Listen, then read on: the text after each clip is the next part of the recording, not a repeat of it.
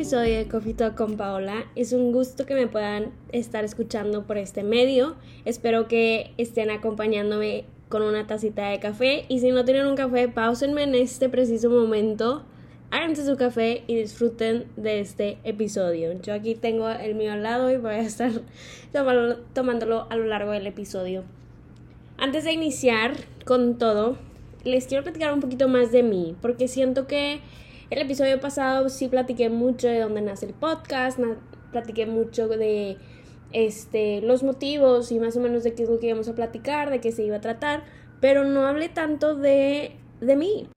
Entonces me presento, mi nombre es Paola Acevedo, tengo 22 años, estoy estudiando la carrera de Derecho, soy fanática de Harry Styles, del cine y de aventarme series en menos de 24 horas.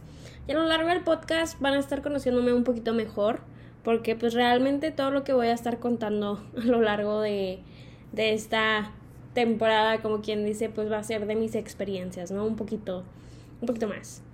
Y pues el día de hoy tendremos una sección de chismecito conmigo sobre algo que me tocó vivir este año y una realización importante de qué era el amor propio para mí y cómo yo lo manifestaba o cómo yo lo podía interpretar. Y dentro de este amor propio que logro encontrar también hay hay algo que, que, que va ligado, mínimo que en mi caso yo, yo alcanzo a ligar. Y son los límites y es como mi posición en, en, la vida de mis amistades o cómo me veía yo como amiga en las amistades de las demás personas. Entonces, sin nada más por agregar, iniciemos el primer episodio.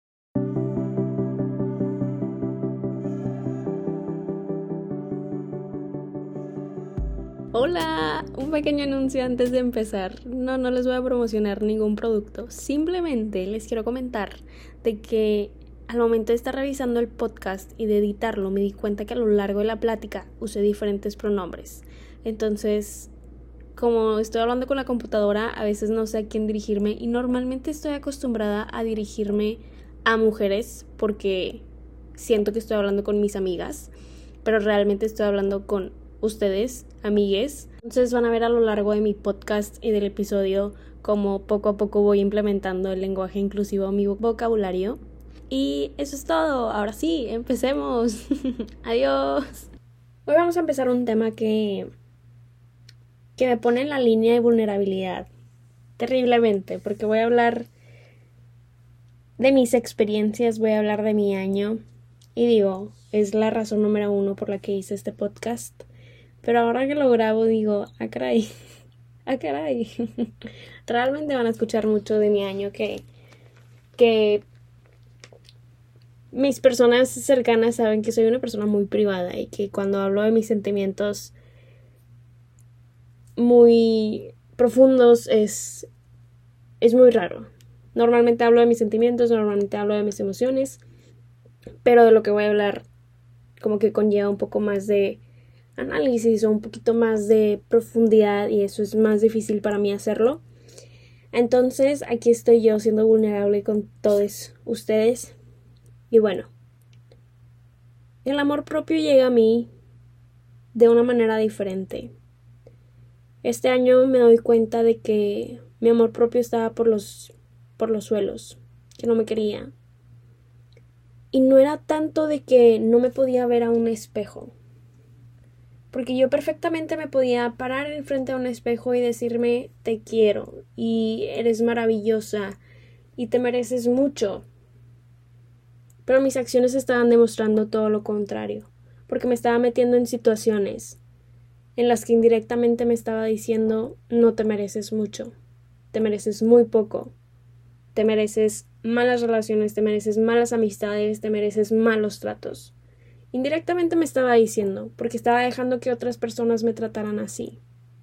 Y esta realización no es fácil dentro de mí, me toma unos seis meses darme cuenta y me causa dolor, porque primeramente venía de personas que quería, venía de, de personas que tenían un pedestal. Y segundamente era porque yo me veía así, era porque yo me ponía en esa situación, era porque de alguna manera yo me veía no merecedora de un buen trato. Y les voy a explicar por qué. Por mucho tiempo yo en mis amistades, yo me consideraba una amistad de low maintenance, de bajo mantenimiento. ¿Y a qué me refiero con esto? Me refiero a que pedía lo más básico de una amistad, lo más esencial. Simplemente que si en una emergencia te necesitaba que estuvieras. Era todo lo que pedía, era lo único que necesitaba. Yo necesitaba regalos, no necesitaba papachos, no necesitaba que me lo estuvieras reafirmando constantemente de que somos mejores amigas, te quiero mucho. No lo necesitaba y no lo pedía. Pero este año explota este sentimiento de nadie me quiere, nadie me habla, nadie está constantemente como checando si estoy bien. La la la la la la la, un, un sinfín de pensamientos y comentarios. Y entonces me doy cuenta que esta imagen mía de que era una amistad de bajo mantenimiento la empiezo a confundir con lo que realmente era amor a medias. Entonces en esta realización hago un escrito y se los voy a leer. Por mucho tiempo me autodenominé como una amistad low maintenance. Era una amistad que no necesitaba ni pedía mucho. No requería de alto mantenimiento. Pero de un momento acá, eso se convirtió en aceptar amor a medias. Mi bajo mantenimiento daba lugar a que yo bajara mis exigencias y expectativas por no molestar a los demás, y consecuentemente ese amor a medias no llenaba ni abastecía para el amor que merecía. Pero me di cuenta que todo empezaba en la barra que yo ponía para que la gente llenara. Tenía que traducir el amor que las personas a mi alrededor me daban para poderlo sentir suficiente. Y ese bajo mantenimiento me hizo sentir que pedir lo que merecía era exigir de más. Me hizo sentir que lo que merecía nunca nadie lo iba a satisfacer, cuando en realidad yo nunca comuniqué qué era lo que sentía merecer. No acepto amor a medias, no soy una amistad de bajo mantenimiento, no pido mucho porque pido lo que para mí es suficiente, y eso es lo importante para mí.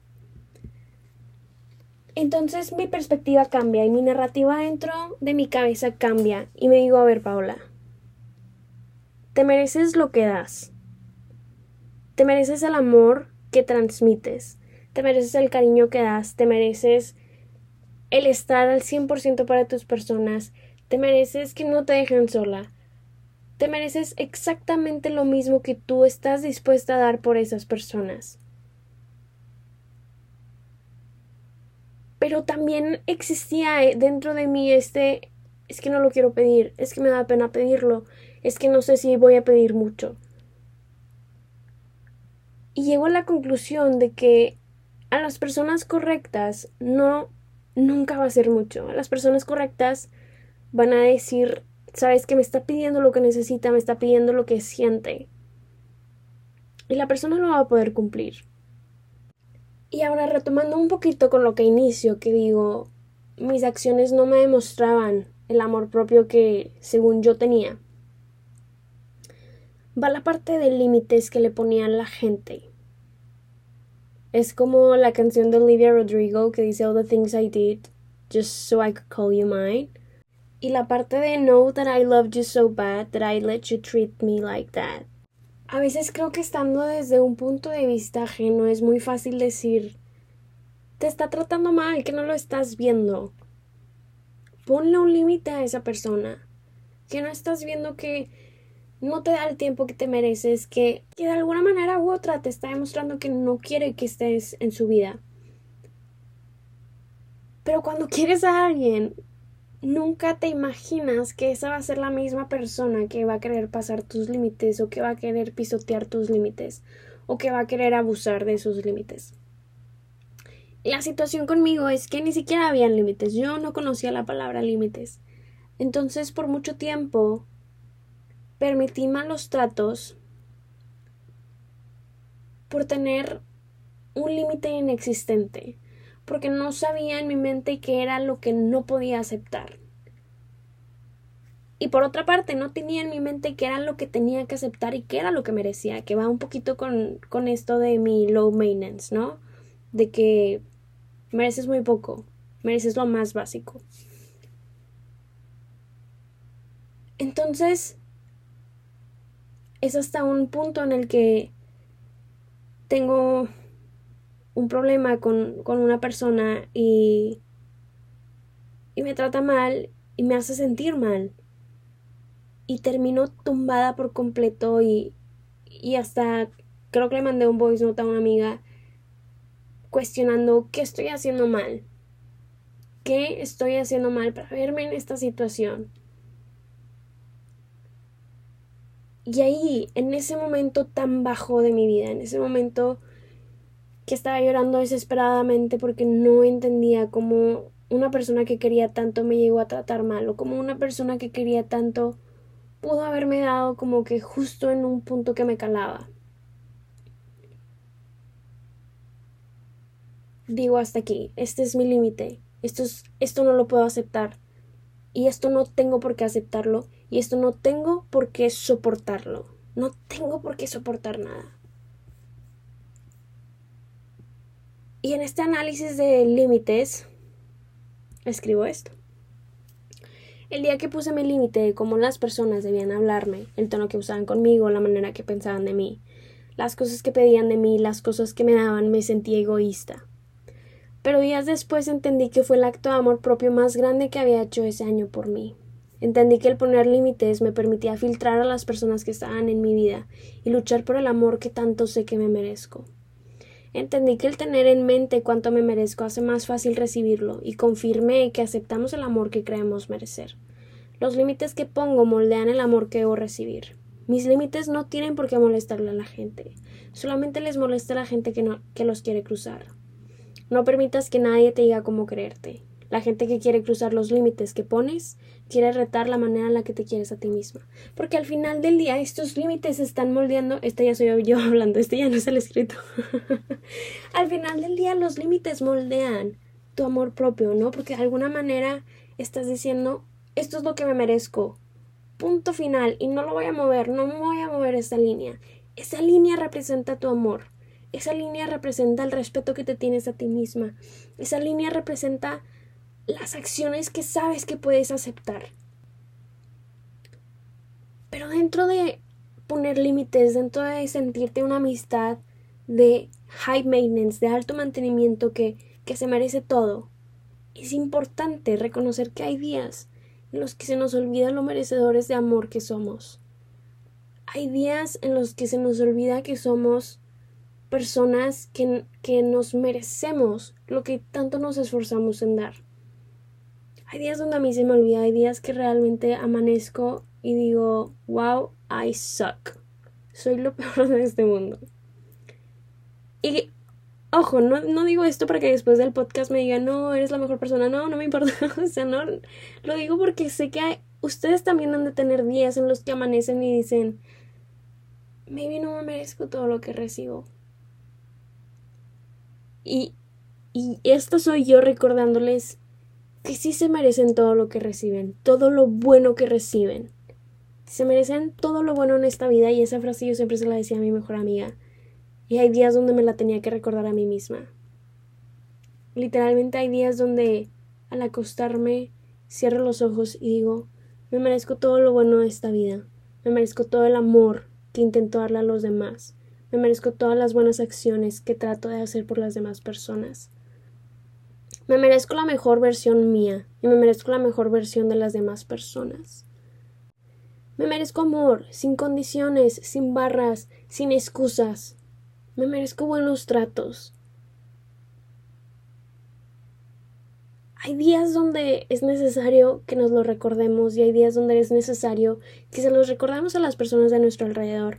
Y si hoy es de esos días en los que necesitas escuchar ese recordatorio, te lo digo y te lo afirmo que te mereces muchas cosas, muchas cosas buenas, bonitas y llenas de amor. Todo eso te lo mereces y necesito que te la creas. Necesito que nunca, nunca, nunca, nunca exijas menos de lo que crees que te mereces y te mereces todo.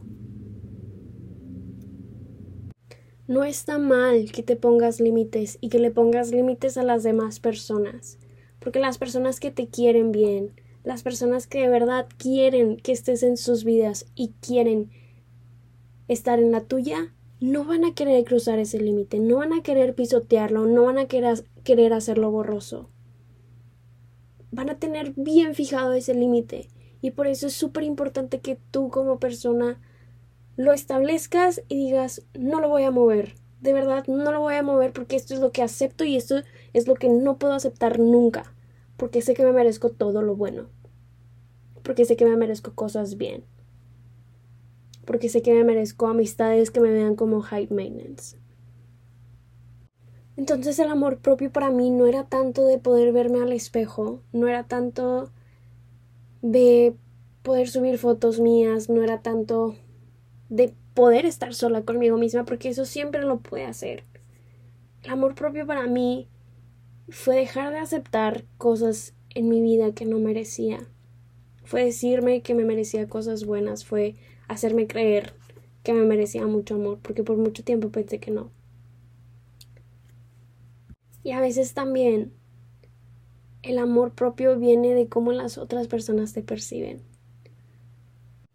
Una persona que quiero mucho en mi cumpleaños número 22, o sea, de este año, me hizo un escrito que dice, cuando olvides quién eres, simplemente recuerda que y me entabló 22 razones por las cuales yo soy quien soy. Y en mis días más bajos, en mis días en los que ni siquiera cuando yo me puedo decir a mí misma que me merezco muchas cosas, vuelvo a leer esa carta y me vuelvo a recordar de la persona que soy, de por qué hago lo que hago y de por qué me merezco todo el amor del mundo. A veces ese amor propio viene de otras personas y es importante poder aceptarlo y es importante poder escuchar a las personas que más te quieren. Porque a veces nos perdemos y a veces es difícil escuchar nuestro cerebro porque a veces nuestra mente nos quiere hacer trucos. Porque primordialmente estos problemas de amor propio vienen de nosotros mismos. Y para eso también es importante que se rodeen de personas que los vean como high maintenance. Esta persona a mí siempre me vio como high maintenance y, y lo puedo demostrar con ese escrito, ¿no? Entonces a todo esto es importante que ustedes tengan bien mentalizados qué personas son ustedes mismas, qué es lo que se merecen, qué es lo que pueden aceptar, cuál es su rol en la vida de las demás personas y exigir lo que creen que merecen. No está mal exigir lo que creen que merecen. Al contrario, eso es lo correcto y eso es lo que debemos de hacer. Y muchas veces creo que a lo mejor nos han plantado esta narrativa de que es muy egoísta pedir lo que quiero. E incluso esta narrativa de porque te lo pido ya no lo quiero, hay que cambiarla al 100%. Al contrario, porque te lo pido lo quiero más. Porque te lo estoy comunicando. Muchas veces las personas no son adivinas y no saben que estás viviendo por algo difícil y no saben que a lo mejor te crees menos de lo que eres o no saben que a lo mejor realmente quieres otra cosa, pero tú por aceptar, por no molestar o por ser el people's pleasers, estás aceptando eso que te están dando, que ellos piensan que es lo correcto. Es como cuando como cuando vas a un restaurante y, y pides tu comida con ciertas especificaciones, sin cebolla, sin pepinillos y sin tomate, por favor y llega el mesero y te lo da con cebolla, con pepinillos y tomate y tú le dices muchas gracias, es exactamente lo que estaba pidiendo y pasas toda la comida sufriendo porque no era lo que querías.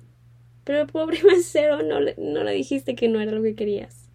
Bueno, sí le dijiste en ese punto, pero ustedes me entienden.